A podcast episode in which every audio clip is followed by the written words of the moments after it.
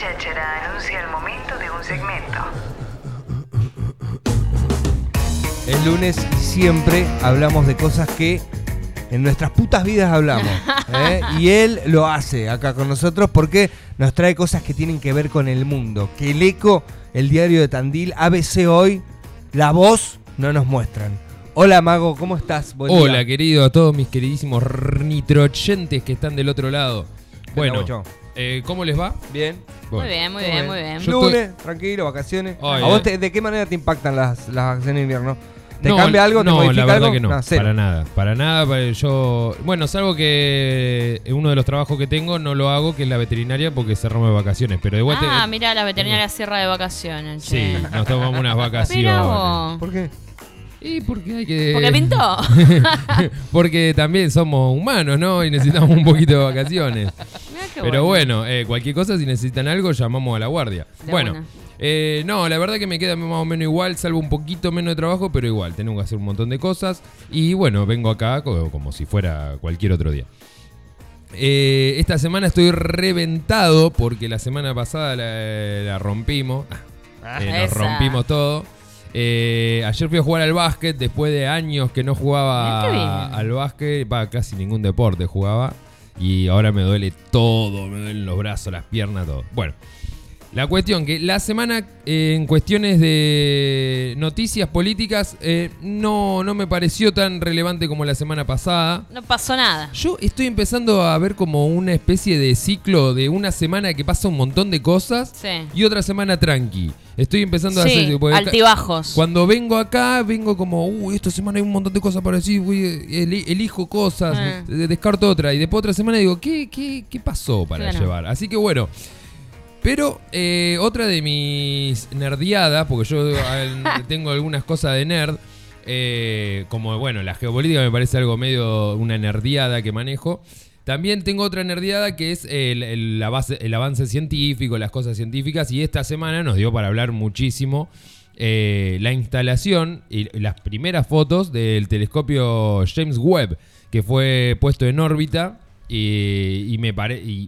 Pero es un telescopio que no está acá. No está acá. Acá está la- como, como digamos como si fuera un bar sería. ¿Cómo? Eh, o sea, el, si el- el lugar de operaciones está acá en la República, en la, en la- en la- en la Tierra, Sí. pero el lente, el Sí. telescopio está en el espacio. Está en el espacio y, y encima está lejísimo. Ah, ¿sí? Por, por- mira, te cuento, imagínate que el humano en un momento em- em, fabrica el telescopio, ¿sí? Eh, Galileo fabrica el telescopio para ver desde su casa, eh, ver para afuera, y al muchísimo tiempo después eso se va desarrollando mucho más y empiezan a crear y, eh, telescopios, observatorios gigantes, enormes, que se instalan en lugares eh, por lo general súper recónditos o súper tipo el Valle de la Luna, Bien. islas del Pacífico. ¿Por qué? Porque necesitan ver a través de la atmósfera. Y la atmósfera es como una especie de, de- de aire que, que- que cuesta ver. Vos estás en la ciudad y mirás para arriba y no ves estrellas. Vas al campo y se ven muchas más. Bueno, imagínate si vas al Valle de la Luna. Bien. ¿No? Se ve mu- muchísimo más. Entonces se instala ese. Pero de repente, hace muchos años, se instaló un telescopio que, se, que fue primero en su, en su te- tecnología, que fue, ay, ¿cómo se llamaba? Ah, bueno, este- el que está ahora es el James Webb y el que estaba antes era, ay, se me fue, bueno, el nombre de otro, Sí, qué lástima. No.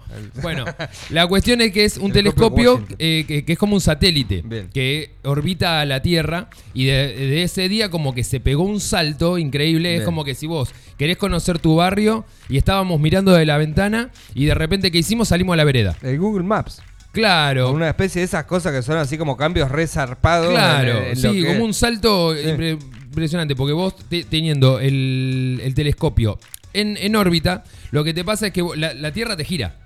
Entonces vos estás mirando algo y en un momento ya no lo puedes mirar más. Y tenés que esperar al otro día para volver a, mirarlo. En, en cambio, este telescopio está ahí y lo puede mirar todo el tiempo que quiera. Y la- la- vos necesitas, cuando estás mirando algo que tiene re poca luz, como el espacio, necesitas mirarlo durante mucho más tiempo, como la cámara que le pones más Tiempos tiempo de exposición. Claro. Bueno, lo tenés que mirarlo durante encanta, mucho más tiempo. Entonces, ese telescopio lo que te permitía era eso. Ahora, ¿qué pasaba? Era que de repente a veces tenías el sol de frente y, y el telescopio no, no llegaba a funcionar. O, o no, no tenía la resolución necesaria para ver lo que querían ver. Bien. Entonces eh, se creó este nuevo telescopio que es el James Webb, que lo que hace es estar no en la órbita de la Tierra, sino prácticamente en la órbita de la Tierra y la Luna. Es, es como que si está más lejos que la Luna prácticamente. Entonces, eh, era, se demoró muchísimo la instalación del telescopio porque era, tiene que estar todo funcionando tan bien porque eh, lo mandamos y no lo podemos ir a arreglar. Cuando lo mandaron, eh, obviamente solo lo mandan y no, no, no va nadie con el aparato. No, no, no va nadie. Va ahí solito y se instala todo. el- Sí, Bien. ma- eh, todo Solito. manejado por, Todo manejado solito. por control remoto. Eh, Como andar en una estrella de la muerte, digamos. Claro.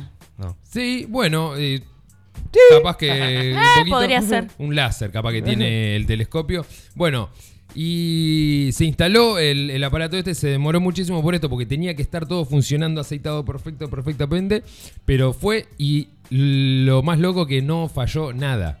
O sea, siempre las cosas así se, se manejan un- unos parámetros de lo, que- lo que puede llegar a fallar, dice, bueno, un margen de, de error, no tuvieron nada. O sea, es un, un perfect le salió.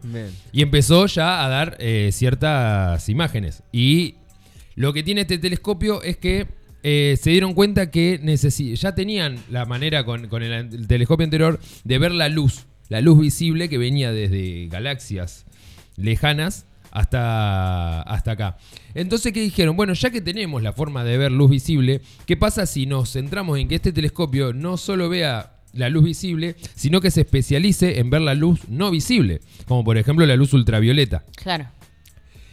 Entonces, no, eh, más que la luz ultravioleta, la luz infrarroja. Entonces dijeron, bueno, vamos a especificarnos en que el bicharraco este pueda leer bien, bien, bien la luz infrarroja y hicieron eso. Y esto genera que vos tengas la capacidad de ver, primero, algo que está eh, inimaginablemente lejos de nosotros, así de una manera, o sea, ver galaxias que están atrás de otras Claro. galaxias. Eh, y, y encima que vos cuando estás viendo eso está tan lejos que vos estás viendo el pasado de eso. ¿Te- ¿Se entiende? Ah, Porque me la luz, muerto acá nomás. la Hermoso. luz tar- tardó tal vez 300 eh, millones de años en llegar hasta nosotros. Entonces nosotros estamos viendo lo que está Nah, a me tre- vuelvo loco, 300 millones de años en el pasado. Es como si ellos pu- nos pudieran ver a nosotros hoy acá.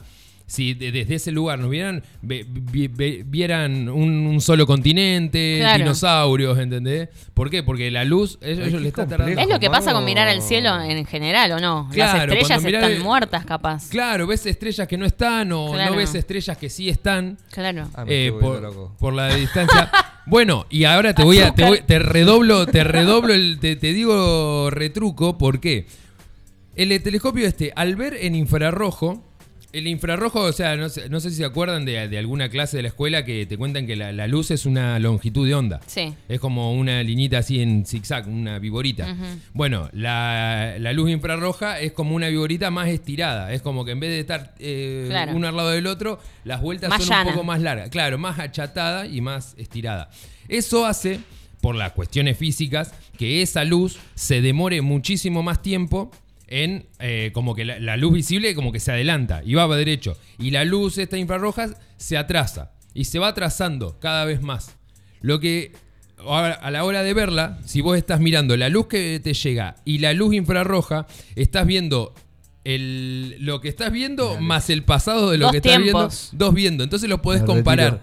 y es como que, como que si vieras, le sacaras una foto a una persona y vieras lo que estaba, lo que, lo que está haciendo en la foto y lo que estaba haciendo antes. Qué la bueno, boludo. Entonces ahí es donde vos decís, bueno, me comparo esto con esto y, y- y- y veo el, el proceso que está La sufriendo. historia, claro. Claro, la historia y encima podés eh, saber lo que va a pasar después, porque vas haciendo, viste que el, el universo encima se maneja con una, una lógica. Sí. Es decir, si todo, todos los cosas van para allá y tarde o temprano van a estar Sí, un poco más sí, allá. sí, sí. No, no hacen cosas locas. Entonces los tipos están empezando a, a- a ver como la composición de galaxias, con qué están compuestas, eh, estrellas que pensaron que había estrellas y nunca las habían visto y ahora las pueden ver, o cosas que decía, ¿por qué esto está pasando? ¿Por qué todas esas estrellas se están yendo a ese lugar y ahora de repente están viendo que hay, hay algo que las está trayendo, ¿no? O sea, es increíble. Una evolución Evolución tremenda. eh, tremenda. ¿Para qué sirve? Máquina del tiempo. Sí, algo Esa- así. Esa es la palabra que yo te quería hacer, la pregunta que te quería hacer, Mago, por Dios, y la Santa Virgen, de para qué mierda. ¿Para mandar- qué? Claro, o sea, claro, todo muy allá- lindo, pero ¿qué uso le van a cosas dar? las podemos hacer con una de estas pantallas verdes, ¿viste? Para, para Sí, hacer que- las sí, que sí. se hacen en cine. Digo, no es Mm. necesario mandar tanta tecnología. ¿Para qué? ¿Para qué? ¿Para ¿Por qué? No lo sabemos. yo eh, yo lo, lo- cada vez que le estaba escuchando, o sea, seguí un poco la, todas las noticias sobre esto y me sentía un poco, viste, como me acordaba de la alegoría de la caverna de Platón. Sí. Sí, Bueno. obvio, la estudié ayer. Bueno. Platón habla sobre la, la alegoría de la caverna, que es eh, un grupo de personas Ah. adentro de una caverna De las proyecciones. y claro, y ven sombras que Mm. se proyectan desde afuera y ellos no conocen lo que está afuera, solo ven las sombras. Y entonces, eh, en el afán del humano, es ir a ver qué es eso y salir de esa caverna. Y Platón decía, en algún momento tenemos que salir de la caverna. Claro.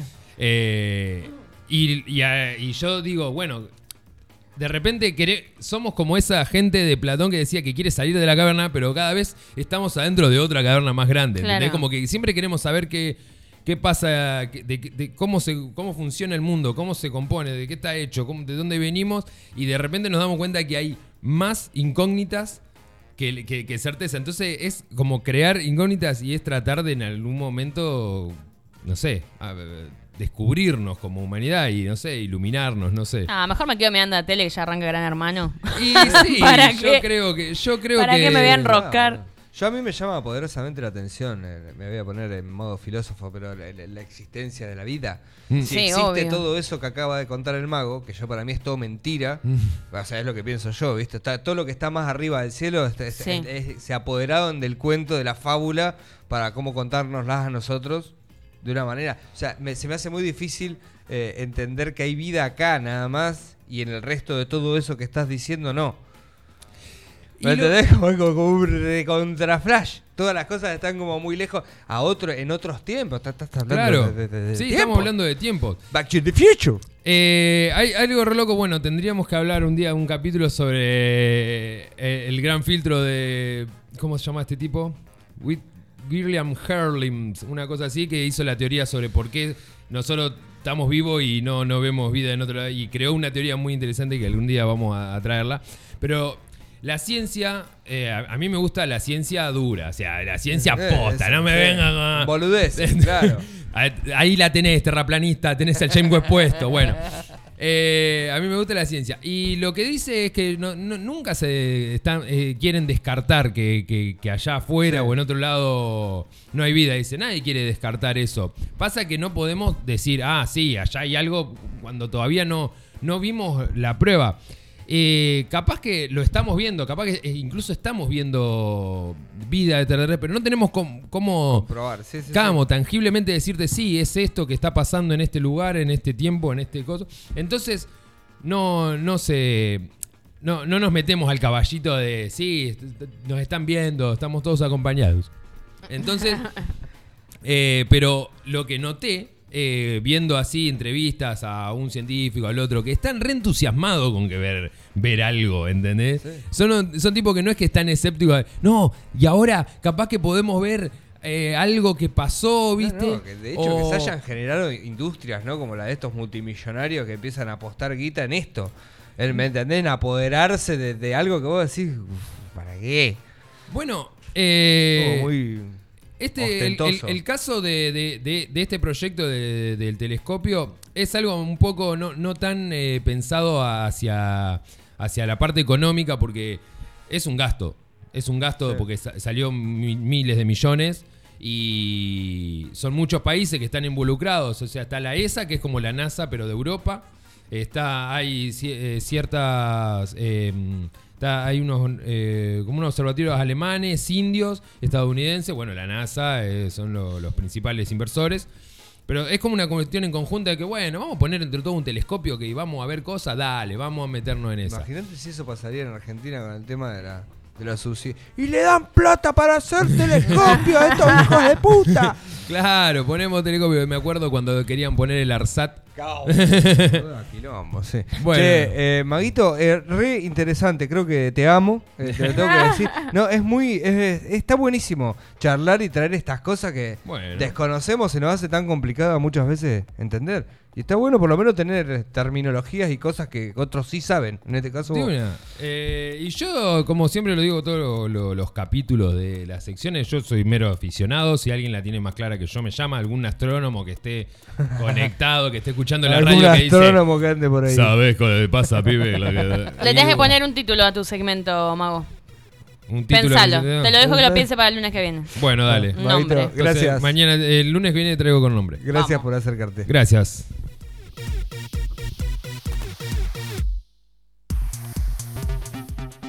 Acá estás en Apura Cháchara.